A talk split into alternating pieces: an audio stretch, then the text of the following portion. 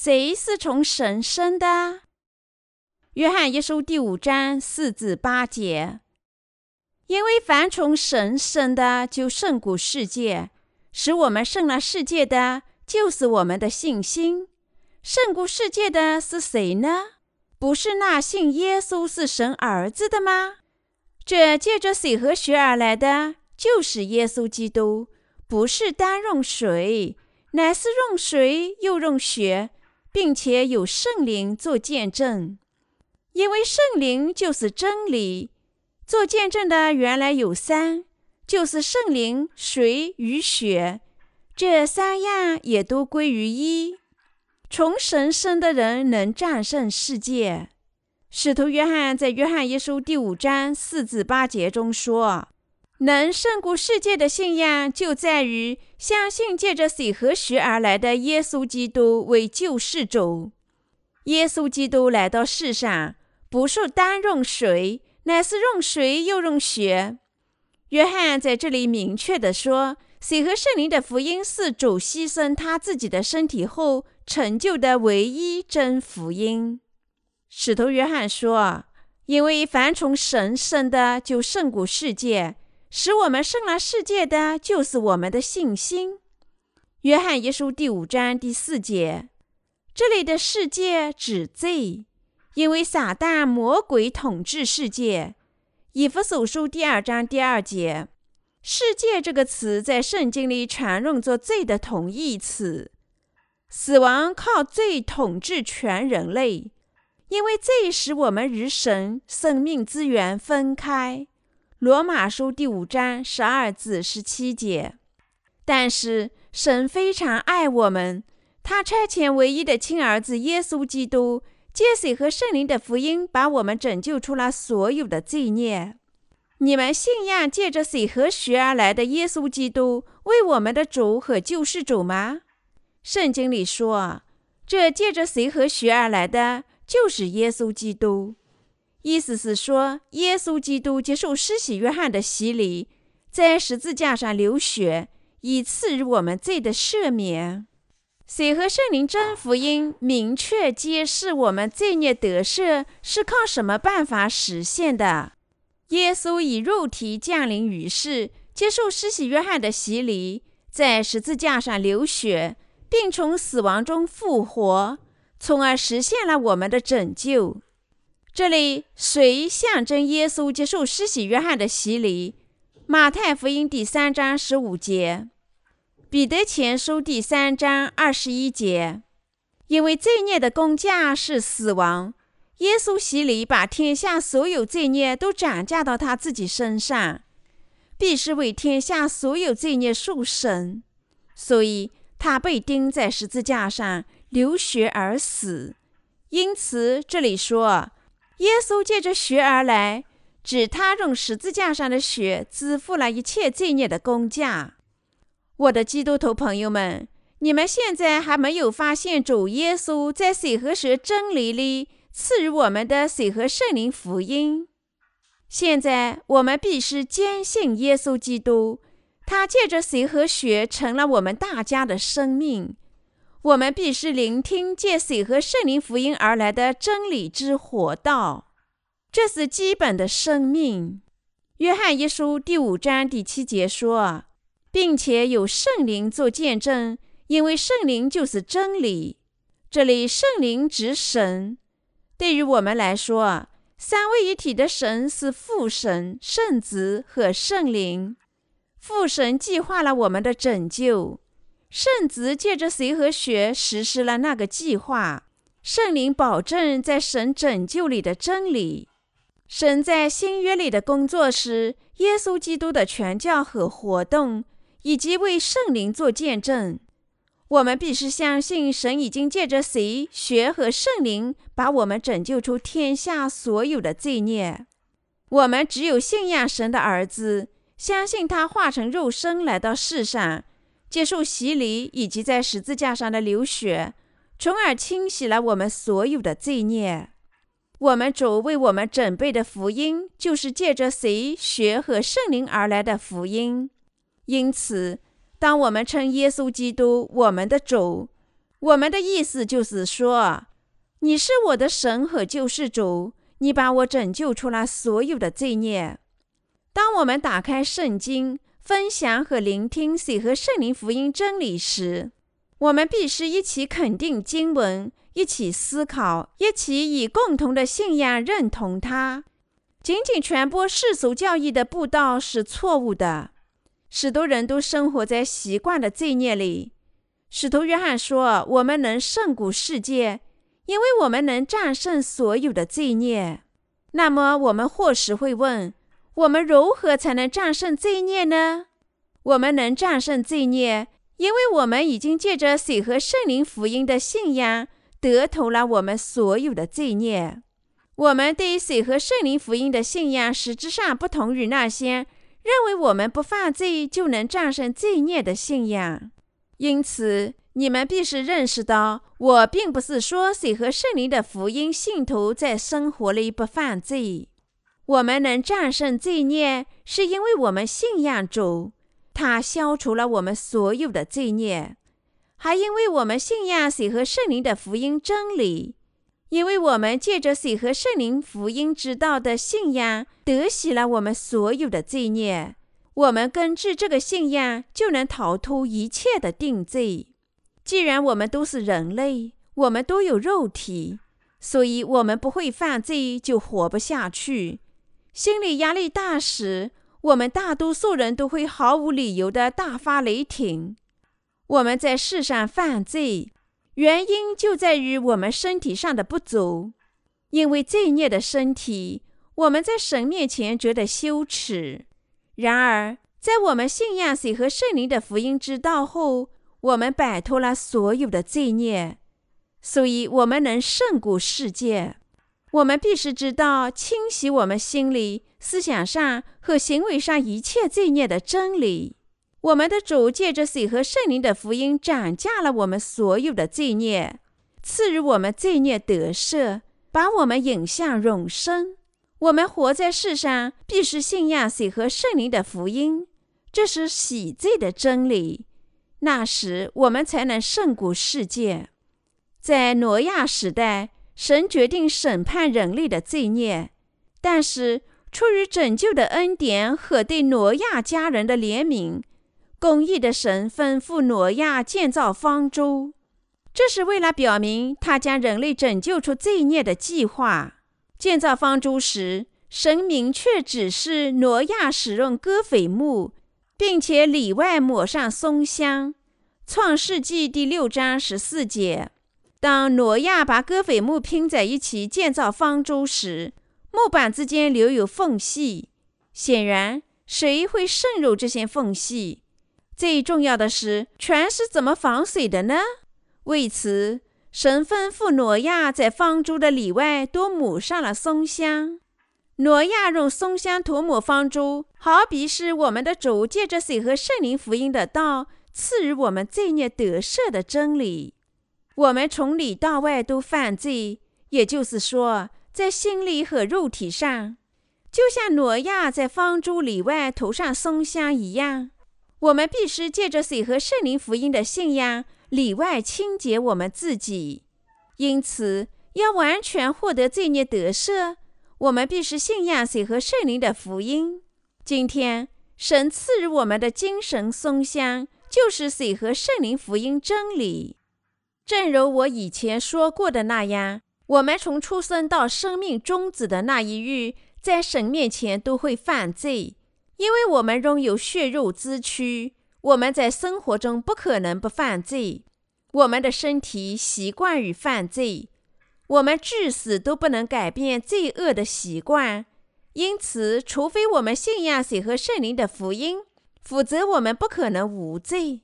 全人类都犯罪，因为他们肉体之心屈服于肉体之情欲。正因此，我们必须更加信仰水和圣灵的福音。再者，即使水和圣灵福音的信徒，也绝不能忘记，他们也是人，只能不断的犯罪。但是，水和圣灵福音的信徒没有罪，因为他们正确的信仰却出于神的真福音。马可福音报告：人类犯有十二种罪，他们从出生在世直到离开的末日都会犯这些罪，因为从里面就是从人心里发出来恶念、苟合、偷盗、凶杀、奸淫、贪婪、邪恶、诡诈、淫荡、嫉妒、棒惰、骄傲、狂妄。这一切的恶都是从里面出来，且能污秽人。马可福音第七章二十一至二十三节，人们的恶念会从心里过渡到思想上。如果人不能控制自己的恶念，那人就会付诸行动。所以主说，从人心里出来的能污秽人。人只要有肉体上的情欲，就不可避免犯罪。但是神教水和圣灵福音的信徒做他自己的子民。我们经常犯罪，一出生就犯罪，每周七天，每天二十四小时生活在罪里。人们反复的犯罪，许多人一天里犯有各种各样的罪，超过十二种之多，寻求满足他们肉体上的情欲。有些人只在心里偶然犯有十二种罪，并且一月里首次付诸行动。然而，还有一些人承认耶稣为他们的救世主，但在日常生活里却充满了罪孽。尽管我们生活在罪里，但无论在心里还是在行为上，我们都能从所有这些罪孽中得喜。信仰主赐予我们的水、血和圣灵的福音，我们能一次性从罪孽中得喜。我们信仰水和圣灵福音的创始人耶稣基督。作为我们的救世主，就能清洗一切的罪孽。现在，让我们阅读圣经，解释耶稣降临于世是如何消除我们罪孽的。这个真理就是耶稣借着水、血和圣灵而来，消除我们的罪孽。水和圣灵的福音有赎罪的能力，因为耶稣基督充分了解我们的缺点和弱点。他把我们拯救出所有的罪孽，使我们成了他自己的百姓。因此，与其隐瞒我们的罪孽，我们不如首先在神面前认罪，然后顺从水和圣灵的福音。如果你们只信仰水和圣灵的福音之道，你们就能遇见真理，永远赐予你们罪孽得赦。我们只是显示因为软弱所犯的罪孽。并信仰水和圣灵的福音之道，就能领受罪孽得赦。况且，我们就能得新生，在精神上获得能力。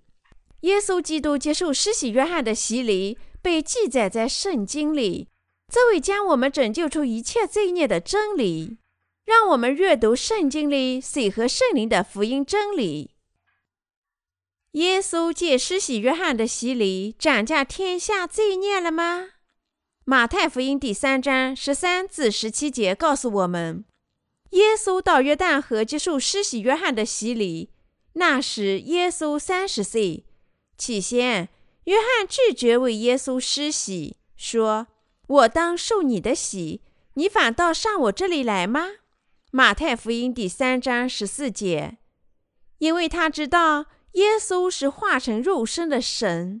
后来，耶稣再次严肃地对约翰说：“你暂且使我，因为我们理当这样尽诸般的义。”马太福音第三章十五节。耶稣必须以按手的形式接受约翰的洗礼，成就神诸般的义。神的义就是叫耶稣受洗，把天下的罪孽都转嫁到他自己身上。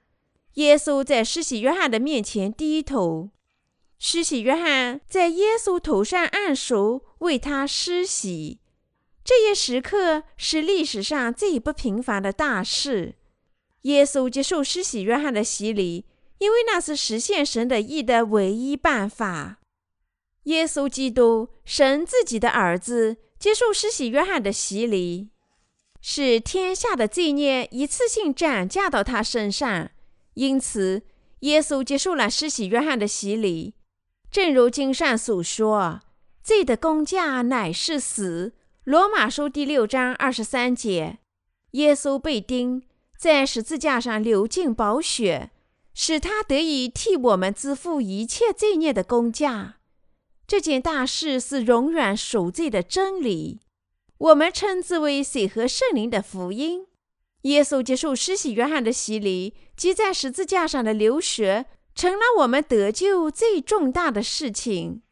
耶稣接受施洗约翰的洗礼后，从水里升起，天门为耶稣洞开，他看到神的灵鸽子般降临，落在他的身上。突然，从天上传来一个声音说：“这是我的爱子，我所喜悦的。”马太福音第三章十七节，耶稣的洗礼肯定是将天下罪孽转嫁到他身上最合适的办法。我们必须研究旧约里的经文，才能理解耶稣接受施洗约翰洗礼的必要性。神建立献祭制度，使旧约时代的每个人都能在会幕里做献祭。换句话说，他们必须做献祭，才能赎回一切与神为敌的罪孽。因此，旧约时代里的百姓借经按手的赎罪生以及动物的血，才能再次与神和解。神要求用没有残疾的绵羊或者山羊作为赎罪生。通过耶稣的按手，人类所有的罪孽都得以转嫁到耶稣身上。利未记第四章一至四节说：“耶和华对摩西说：‘你晓谕以色列人，若有人在耶和华所吩咐不可行的什么事上误犯了一件，或是受高的祭司犯罪，使百姓陷在罪里，就当为他所犯的罪，把没有残疾的公牛犊献给耶和华为赎罪祭。他要牵公牛到会幕的门口。”在耶和华面前按手在牛头上，把牛宰于耶和华的面前。和平祭、赎罪祭以及燔祭这些献祭都能使旧约里的百姓与神和解。利未记第四章二十七至三十一节里有一个赎罪祭的具体例子：民中若有人行了耶和华所吩咐不可行的什么事，误犯了罪。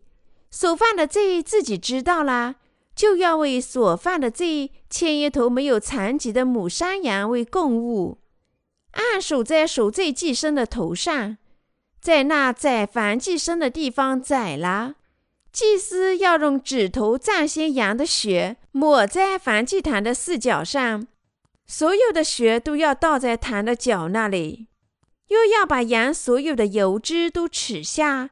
正如取平安祭牲的油脂一样，祭司要在坛上焚烧，在耶和华面前作为馨香的祭，为他赎罪，他必蒙赦免。这段经文讲述任何普通人在神面前如何得赦罪孽，和前面那段经文相似。那人必须献上没有残疾的动物，雌性的山羊，在他头上按手。把自己的罪孽都转嫁到动物身上，然后他得割开献祭动物的喉咙，取出血，然后把血交给祭司。祭司必须替他做献祭。祭司必须用手蘸血，弹在燔祭坛的脚上，把其余的血倒在祭坛的前面。祭司必须切开献祭身，焚烧肉和脂肪。方向向神飘去，这样做，平民的罪孽才能正确的赎回，他的罪才能在神面前得赦。这种献祭适合百姓认识到自己对神或者相互间犯罪的时候，神把他的律法赐给以色列民，叫他们认识到自己的罪孽，这是他律法和诫命的主要作用。罗马书第三章二十节。这里诫命指主吩咐我们该做什么，不该做什么。任何触犯诫命的事都构成了犯罪。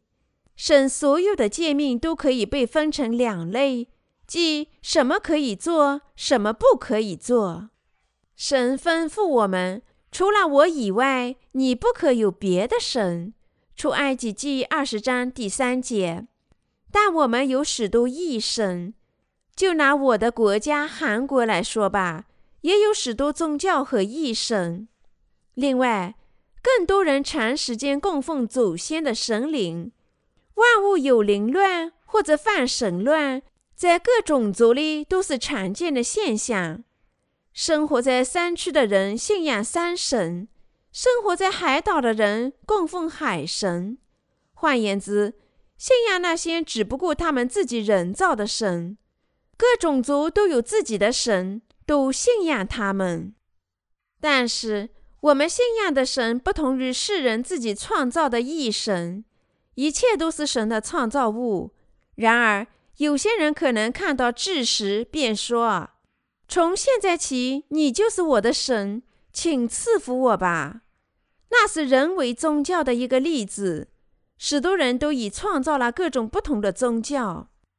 实践假宗教，就等于在神面前触犯了第一条的诫命。说到偶像崇拜，我们有说不完的故事。目前。孩子们狂热追捧流行歌手，即使人人瞥见一眼，他们也如痴如醉，高声尖叫。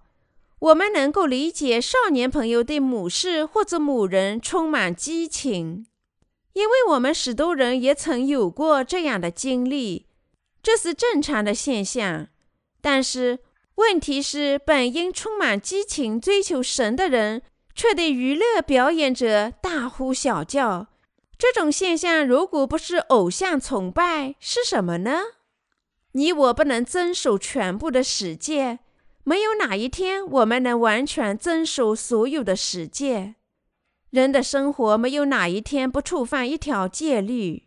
如果某人毕生里能遵守百分之九十九点九的戒律，只触犯了百分之零点一的戒律。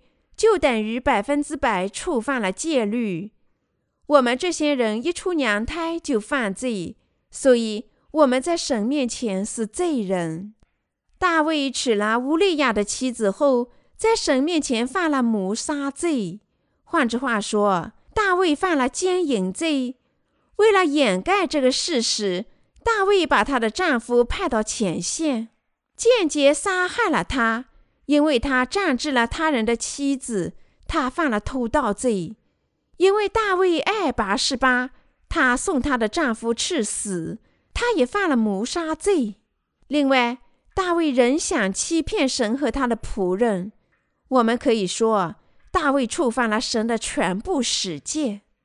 使徒雅各说：“因为凡遵守全部律法的，只在一条上跌倒，他就犯了众条。”雅各书第二章第十节，使徒保罗在加拉太书中说：“凡不常照律法书上所记一切之事去行的，就被诅咒。”加拉太书第三章第十节。因此，任何人无一例外都对神犯罪。列位记第四章二十七至二十八节写道：“民中若有人行了耶和华所吩咐不可行的什么事，”误犯了罪，所犯的罪自己知道了，就要为所犯的罪牵一头没有残疾的母山羊为供物。以色列的百姓无意间犯罪，起初他们甚至不知道自己做了什么事情，但他们迟早会在神的律法面前认识到自己对神犯了罪。那时，他们得在神面前献上赎罪祭。罪人因为自己的罪孽，必须献上一头山羊或者绵羊为祭。献祭时，他必须在献祭生的头上按手，杀死祭品，取出血，然后他把血交给负责的祭司。神准备了这种借献祭生清洗和拯救罪人的办法：按手在赎罪祭生的头上。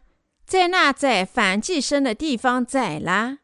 利未记第四章二十九节，利未记第四章三十至三十一节说，祭司要用指头蘸鲜羊的血，抹在反祭坛的四角上，所有的血都要倒在坛的角那里，又要把羊所有的脂油都取下，正如取平安祭牲的脂油一样。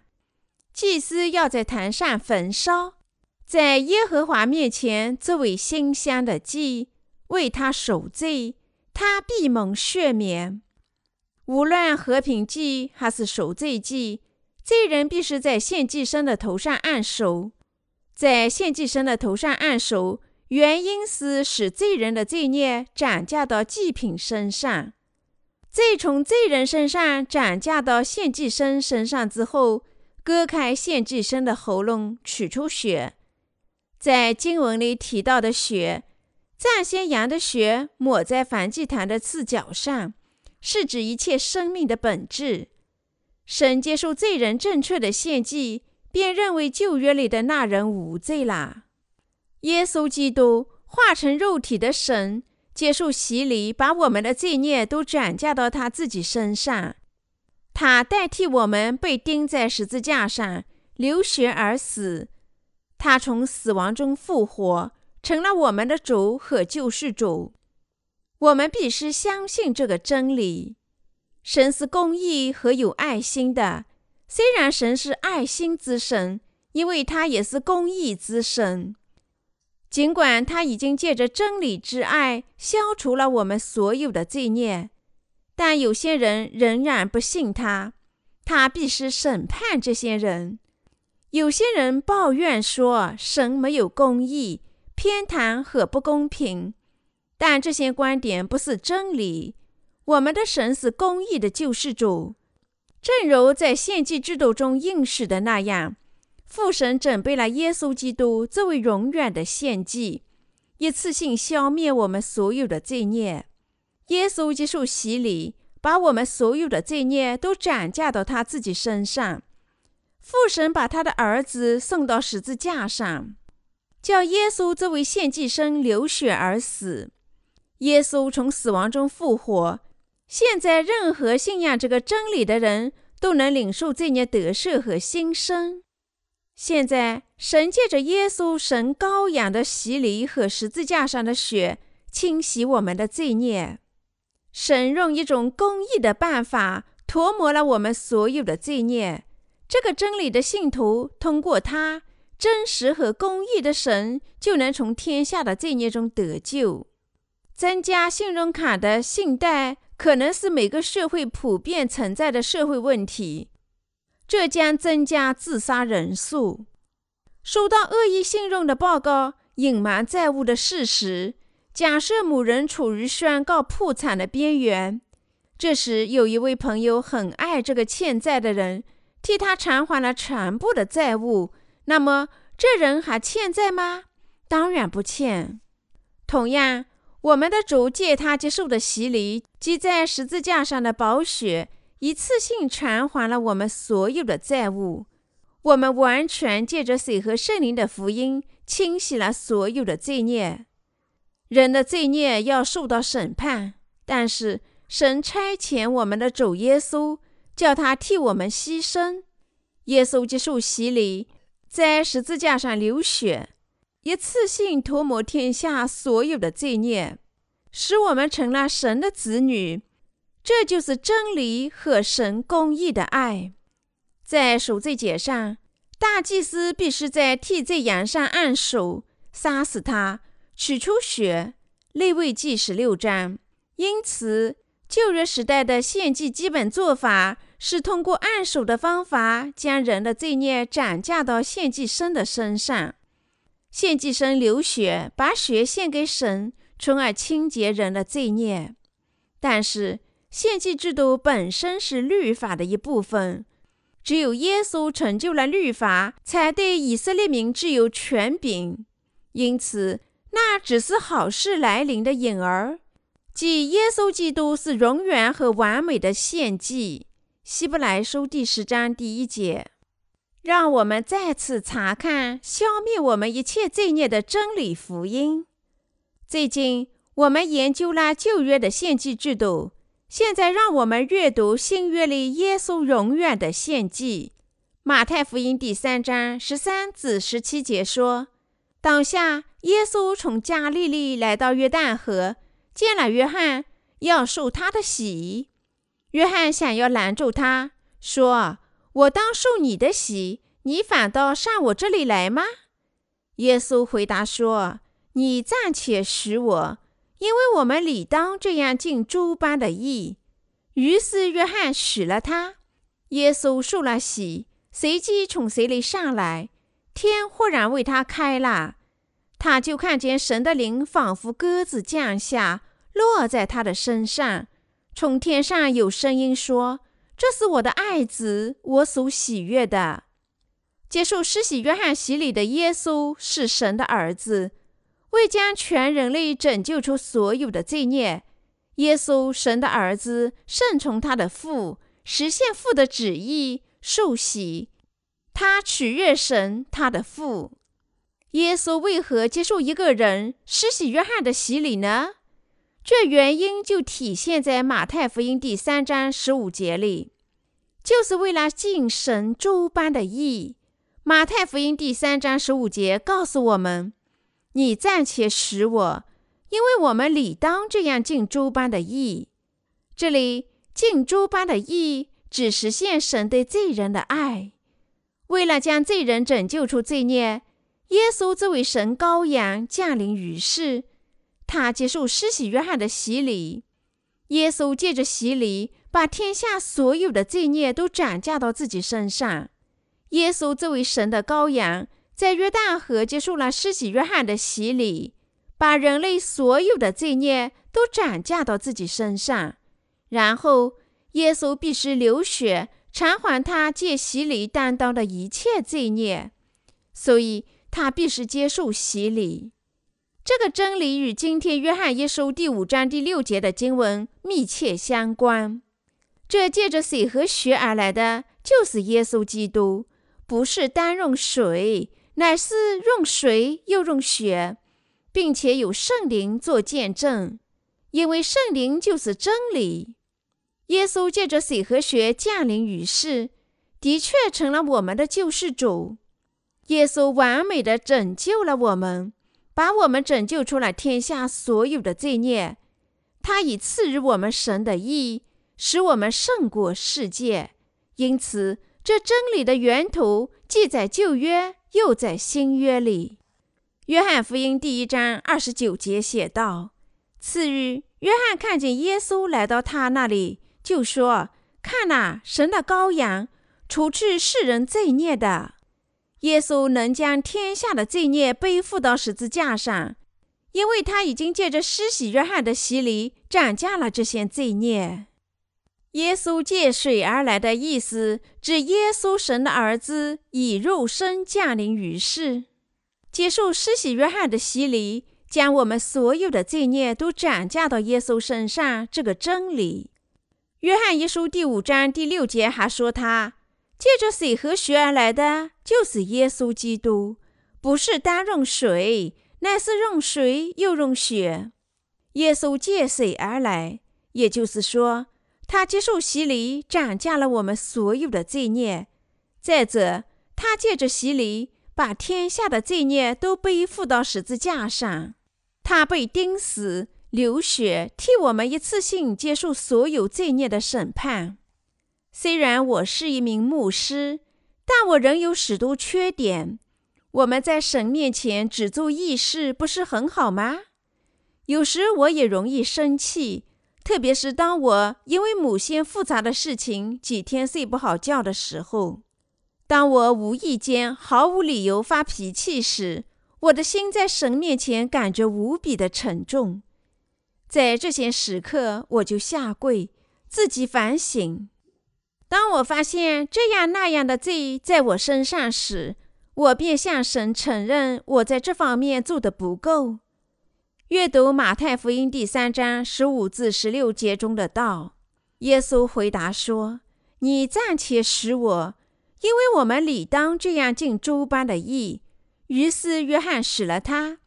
耶稣受了洗，随即从水里上来，天忽然为他开了，他就看见神的灵仿佛鸽子降下，落在他身上。当我思考这两节经文时，我记得耶稣在受洗时，把人类的罪孽都转嫁到他自己身上了。我自己的罪孽被他洗礼转嫁了，我的心里又获得了重生。福音真理的道使我能力倍增。我们的主先借着约翰的洗，把天下的罪孽都转嫁到自己身上，然后流尽宝血，接受我们罪孽的审判。从一切的审判中拯救了我们。耶稣的意志不只是为我，也为你们。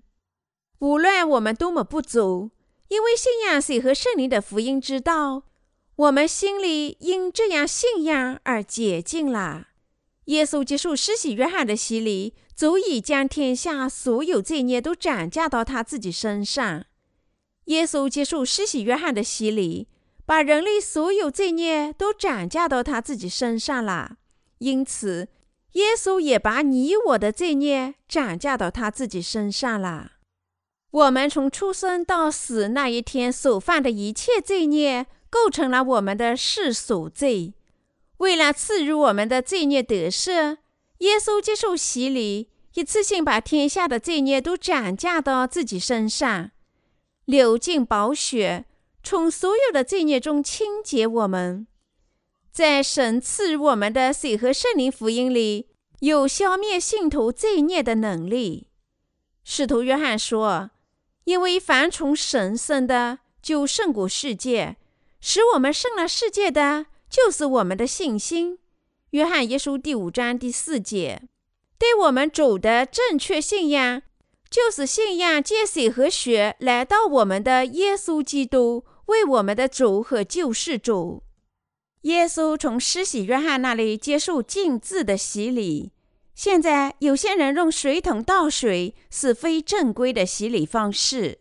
耶稣接受施洗约翰洗礼是这样的：耶稣走到约旦河的中央，在施洗约翰的面前低头，接着施洗约翰把手按在耶稣头上，把他浸在水里。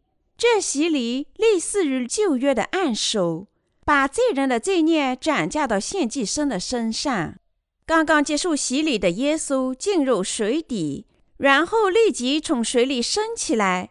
马太福音第三章十六节说：“耶稣接受洗礼，意味着他接受了在头上的按手。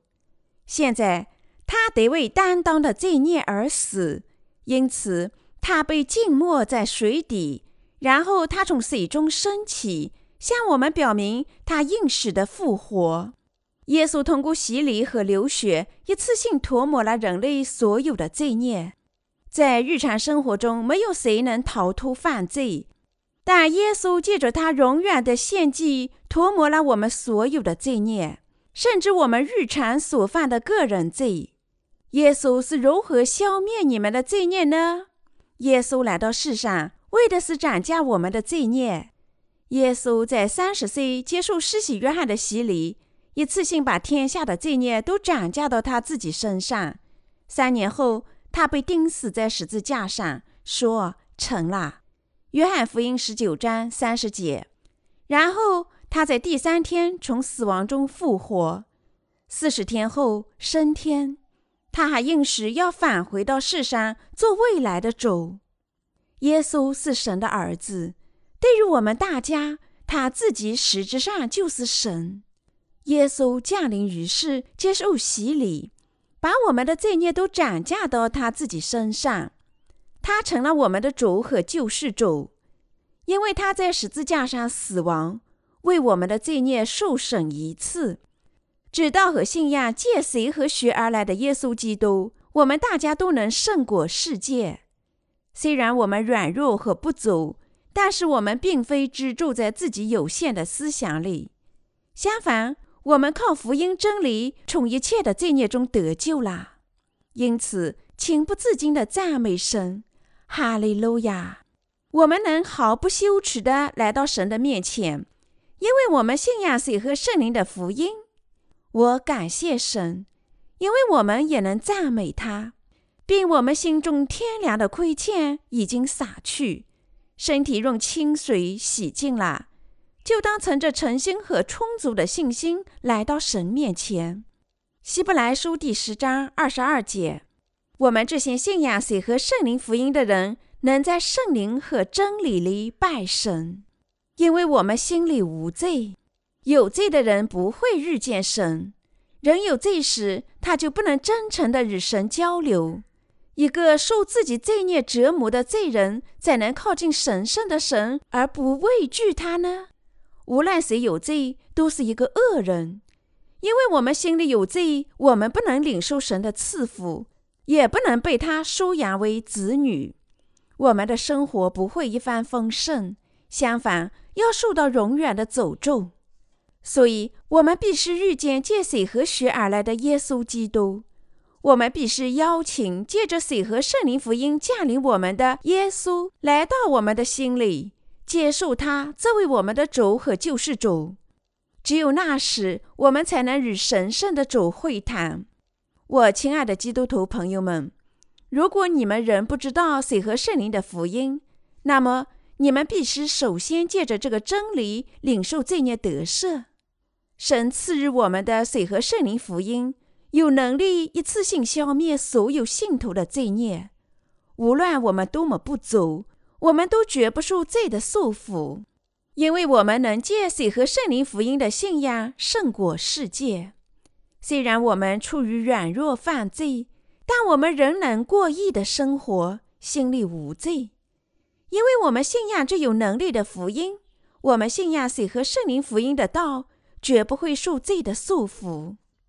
根据解释，谁和圣灵福音的信徒，因为信仰这福音真理，能胜过世界和魔鬼。有这样信仰的人，能取悦神的心。在这真理里，我们也能满怀感激地做信仰的献祭。因此，我们在任何情形下都感谢神，就像雄鹰翱翔过蓝天，靠近神一样。我们本该注定受到永远的诅咒，神却以拯救赐福我们。借水和血降临的主是我们的救世主，是水和圣灵福音的主。他以人类的血肉之躯来到世上，因为他爱我们。他甚至知道我们在未来要犯的罪。在三十岁时，他接受施洗约翰的洗礼。他的洗礼一次性把我们所有罪孽都转嫁到他自己身上。约翰福音第一章二十九节这样描写耶稣转嫁天下罪孽的重负。看呐，神的羔羊，除去世人罪孽的。有些人生活在幻觉里，认为只要把心中的罪孽付诸行为，他们就无罪。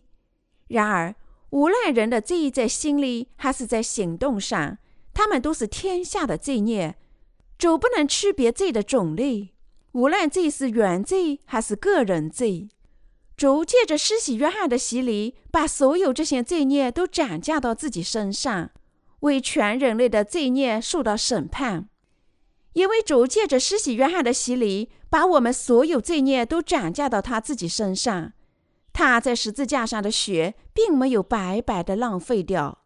由于他公义的牺牲，他实现了爱与义。正如罗马书第六章二十三节说：“因为罪的工价乃是死，唯有神的恩赐，在我们主基督耶稣里乃是永生。”受施洗约翰的洗礼后，耶稣替我们受钉。尽管如此，他不是一直都是死人，而是从死亡中复活。见证神如何消灭我们所有的罪孽，并收养我们作为他的子女。耶稣真神是王中之王，他借着水和圣灵的福音实现了我们的拯救。耶稣借水和圣灵的福音降临于世，拯救罪人。虽然耶稣他的洗礼背负了百姓所有的罪孽，他被藐视，被人厌弃，多受痛苦。常经忧患，以赛亚书第五十三章第三节。但是百姓却误解了他的拯救，只信仰他在十字架上的血。大多数的基督徒仍看不到耶稣基督借着水和圣灵的福音降临于世。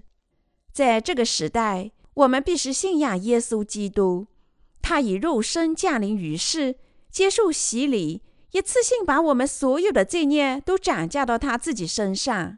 我们必须相信，耶稣把天下的罪孽都背负到十字架上，流血而死，从死亡中复活，从而一次性完成了神的拯救。你们人只信仰耶稣的血吗？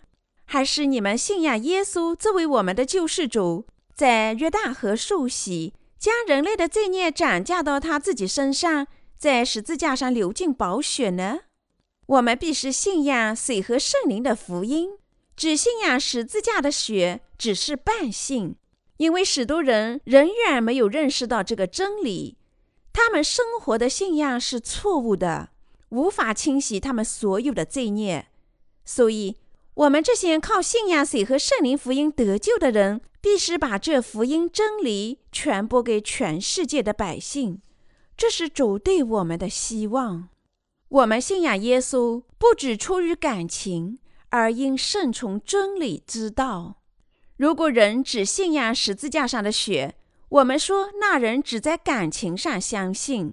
所以，这样的人即使在信仰耶稣基督后，仍然过着悲惨的生活。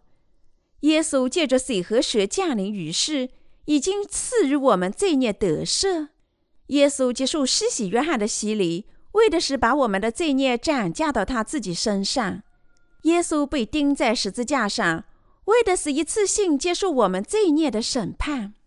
因此，无论谁在心里信仰着水和圣灵福音的真理，就知道赐予我们罪孽得赦的拯救真理。如果人确实知道借水和血而来的耶稣基督，又不能正确的信仰他，那么他只是一名宗教者。如果有人信仰自己的宗教思想，那么即使认识耶稣，他也只能继续生活在痛苦里。但是有些人信仰我们的主和救世主耶稣，想了解他的爱。想生活在他丰富的恩典里，他们不愿受到痛苦和折磨。如果你们是这样的人，你们必须认识到神多么爱你们。他借着谁、血和圣灵赐予你们罪孽得救。你们还必须认识到，神确实已经收养了我们作为他的子女。基督徒必须在他们信仰耶稣的那一刻起，了解水和圣灵的福音真理。但是，因为他们在宗教上信仰耶稣，他们最初的欢乐将随着时间的流逝而消失，他们将成为更大的罪人，永远生活在大悲伤里。我们必须知道引导我们得救的真理。什么是那个真理呢？借水和血而来的耶稣基督就是那个真理。约翰一书第五章第六节。如果我们知道和信仰这拯救的真理，我们就能生活在欢乐与幸福里。圣经里的水指耶稣接受施洗约翰的洗礼。马太福音第三章十五节，希伯来书第十章二十二节。耶稣接受施洗约翰的洗礼，原因正是为了一次性把我们的罪孽转嫁到他自己身上。我们的主是我们的救世主。他清洗了我们所有的罪孽。耶稣接受施洗约翰的洗礼，成了我们得救的象征。彼得前书第三章二十一节：人类所有的罪孽都借着施洗约翰的洗礼，一次性转嫁到耶稣身上了。因此，我们的主一次性成了我们的救世主，从所有的罪孽中清洗我们。谁和圣灵福音真理的信徒身上不再有罪孽了吗？人们或许会想到这个问题，因为我们的肉体仍然不足和软弱，我们只能继续犯罪。我们必须知道谁和圣灵的福音真理。如果某人认为自己已不再有罪了，因为他承认一切的罪孽，则他仍处于睡梦里。在我们日常生活里，一日三餐、上床睡觉，都不断的犯罪，从生到死。无论我们多么美妙的遮掩自己，人类的肮脏仍会偷袭每个人。然而，耶稣来到世上，接受施洗约翰的洗礼，一次性将人类所有罪孽都转嫁到他自己身上。